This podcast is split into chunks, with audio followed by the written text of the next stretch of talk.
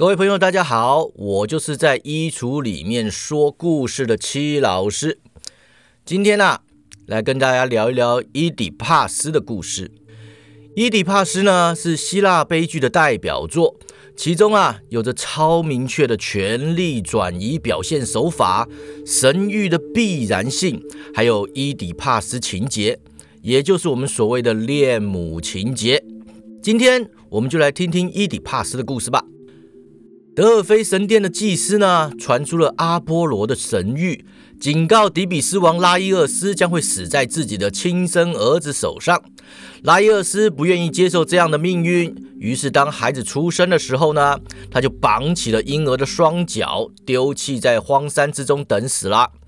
从此，拉伊厄斯不再感到害怕，因为他认定自己对未来的掌握比神更精准。最后呢，他是被人杀死的。但是他以为是死在陌生人的手上，到死啊都没有发现自己的死亡应验了阿波罗的神谕。抛弃孩子多年之后呢，他跟几名随从在路上撞上了强盗，遇害身亡。只有一名随从逃出升天回报此事啊。由于当时迪比斯陷入危机，并没有人仔细调查此事。那当时的危机就是呢，有一只恐怖的人面狮身兽啊，在迪比斯附近出没，专门抓住路过的旅人提问谜语，只要对方答不出问题呢，他就会把对方给吃了。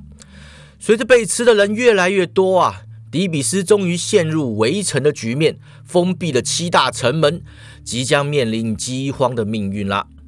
接着呢，有个非常勇敢又非常机智的陌生人来到迪比斯附近。他的名字就叫做伊底帕斯。伊底帕斯本来是科林斯王伯里巴斯的儿子，基于另外一个德尔菲神谕，他自我放逐了。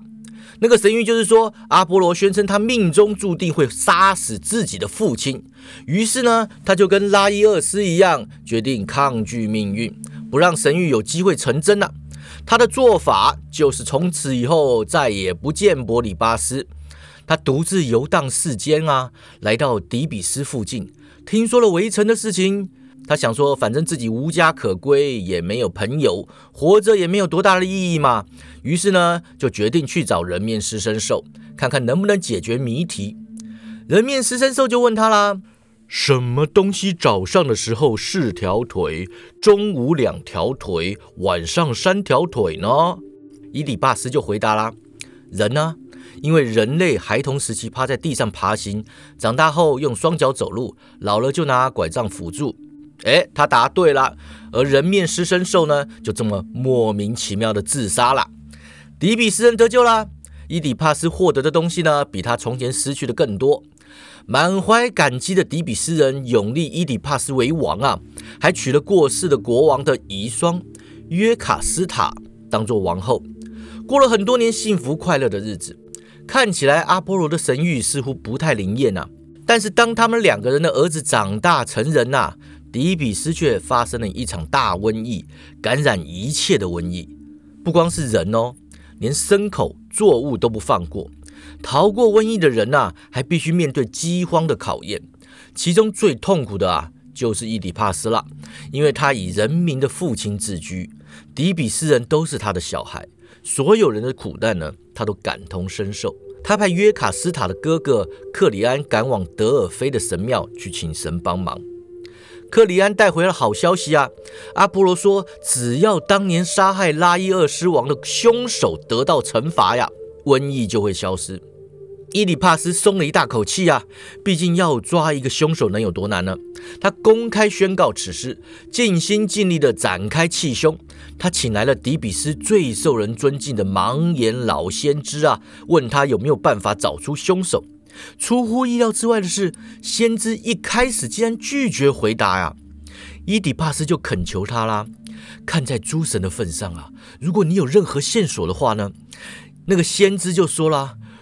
笨蛋！你们都是笨蛋！我不回答这个问题。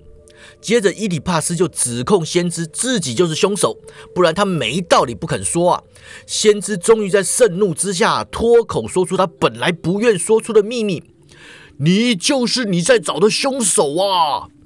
伊底帕斯认为老先知疯了，他肯定是在风言风语。于是他命令手下把先知给拖走啊，永远不要出现在他面前。这王后约卡斯塔就说了：“先知跟神谕啊都不中用。”她呀就跟丈夫说起当年德尔菲的女祭司宣称拉伊厄斯会死在自己的儿子手上，所以他们两个人一起杀了儿子啊，确保此事不会发生的事情。而拉伊厄斯死在前往德尔菲途中的三叉路口，是盗贼杀的。伊里帕斯神色一变啊，缓缓问道：“什么时候的事啊？”王后就说了：“就在你抵达迪比斯之前呢。”伊里帕斯就问说：“他带了多少随从？”王后就答了：“五个啊，只有一个活下来。”伊里帕斯就说：“找过来，我要跟他谈。”王后就说了。我立刻就去办，但是我有权利知道你在想什么。伊里帕斯就说：“我来迪比斯之前去过德尔菲一趟，因为有人当面告诉我说我不是波里巴斯的儿子。我去请问神，神不回答我，就跟我说了件可怕的事。他说我会杀害我的父亲，娶我的母亲为妻，生下普通人不敢直视的儿子。我再也没有回过科林斯。离开德尔菲途中，在一处三叉路口。”我遇上了一个带了四个随从的人，他叫我让路，用棍子打我。我在盛怒之下攻击他们，把他们全部杀光了。会不会那个带头的就是拉伊厄斯啊？约卡斯塔就说了，唯一的活口说是强盗干的，拉伊厄斯是强盗杀的，不是他儿子杀的，不是死在山中的那个无辜婴儿。正在此时，来自科林斯的信差带来了伯里巴斯的死讯。约卡斯塔就说了。哦，神谕先知啊，这下你又上哪去啦？伯里巴斯死啦，但他不是儿子杀的。信差就露出睿智的笑容啦。你是因为害怕杀害父亲才离开柯林斯的？哎呀，王啊，你弄错了，你根本没理由害怕，因为你不是伯里巴斯的儿子，他待你视如己出，但你却是我送给他的呀。伊里帕斯就问说：“那你又是在哪里找到我的？我的父母是谁啊？”信差说：“我不知道啊，有个牧羊人把你交给我的，他是拉伊厄斯的仆人。”约卡斯塔就脸色发白呀，神色十分恐惧。他说：“为什么要管这种人说的鬼话呀？他说什么都不重要。”他说的很快啊，语气激动。伊里帕斯不太明白啊，就问他说：“我的出身不重要吗？”王后就说了：“看在神的份上，别再问下去了，我已经够苦了。”说着就冲回了皇宫。这时候呢，有一个老人走了进来，他跟信差对看一眼呐，信差就说：“哎，就是他呀，王，他就是把你交给我的牧羊人。”伊底帕斯就问老人说：“你认得他吗？”老人没有回答，但信差就坚持说：“哎，你一定记得呀！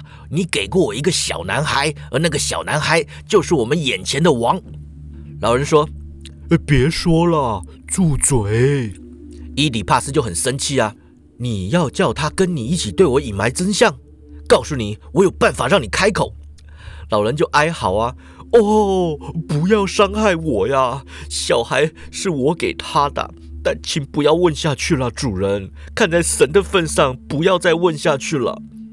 伊底帕斯就说了：“如果还要问你第二次，你就死定了。”老人就大声说：“呃，去问王后啊，她知道真相。”伊底帕斯就问说：“孩子是他给你的？”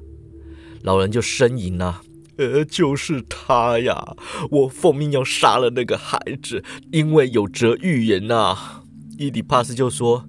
预言，预言说他会杀死他父亲吗？